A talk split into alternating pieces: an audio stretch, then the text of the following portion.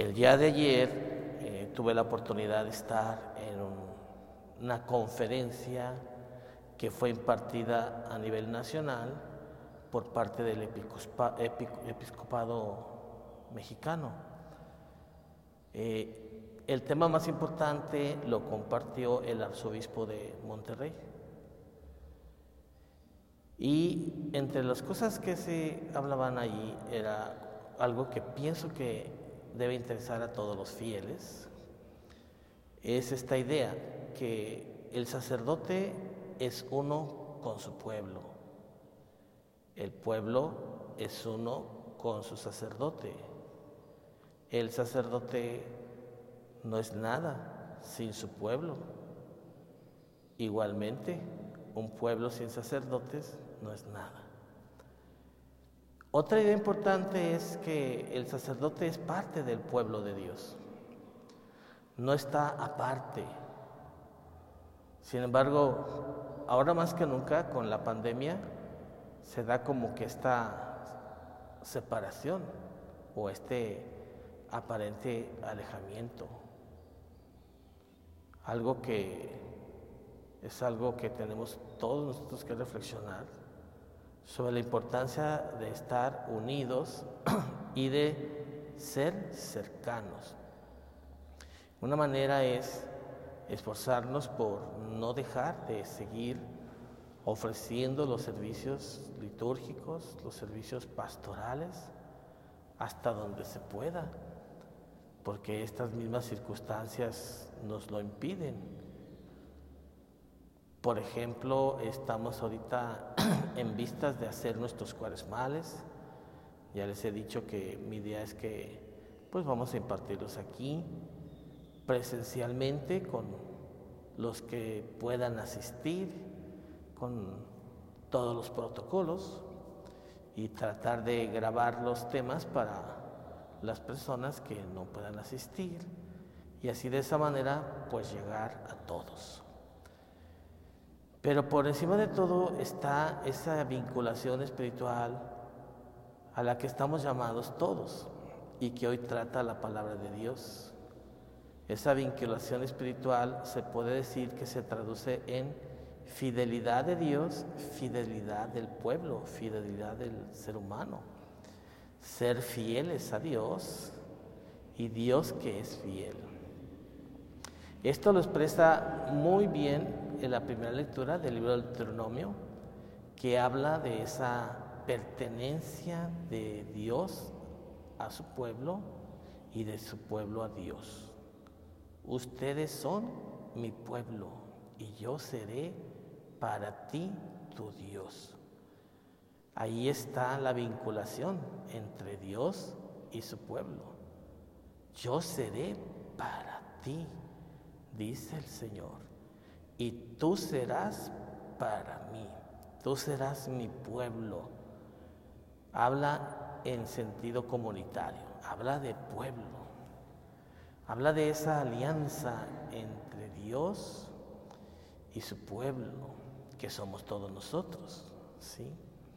Y esto Jesucristo lo expresa sobre todo cuando se acerca el momento de la entrega en la institución de la Eucaristía, sobre todo cuando Cristo Jesús dice, este es mi cuerpo que se entrega por ustedes, este es mi sangre que se derrama por ustedes.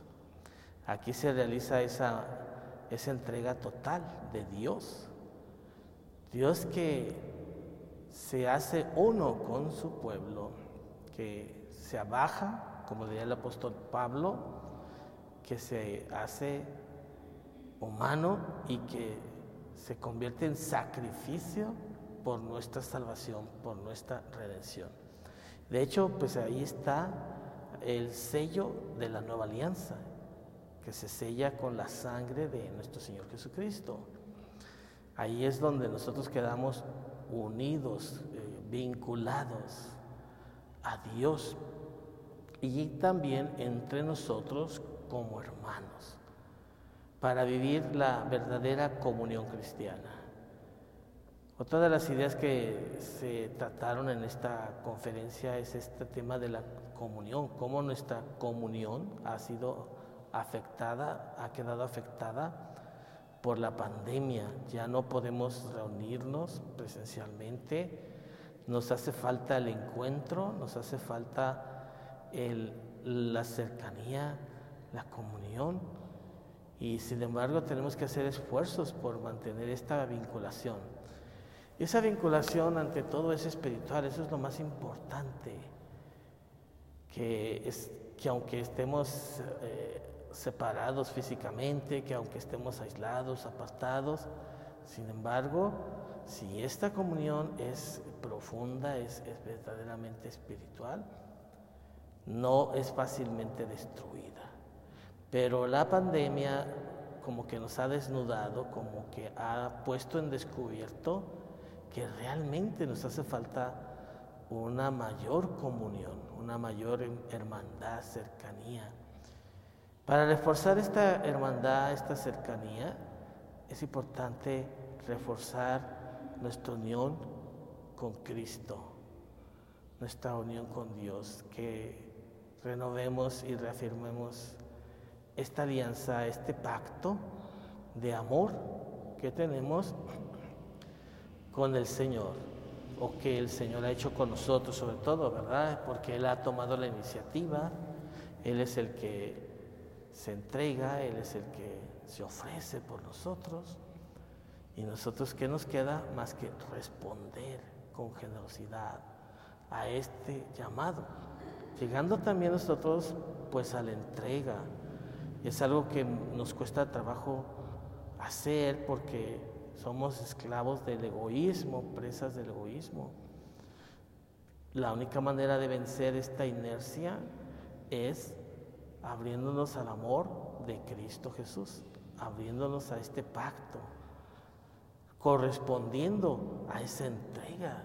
Si Dios se entrega por ti, si Dios se ofrece por ti, pues tú también estás llamado a ofrecerte a Dios para que, como comentábamos anteriormente, nuestra piedad no sea desencarnada, no sea fría, no sea sin sentido, sea una verdadera eh, identificación con el, el, otro, con el hermano, con, y especialmente con el que sufre.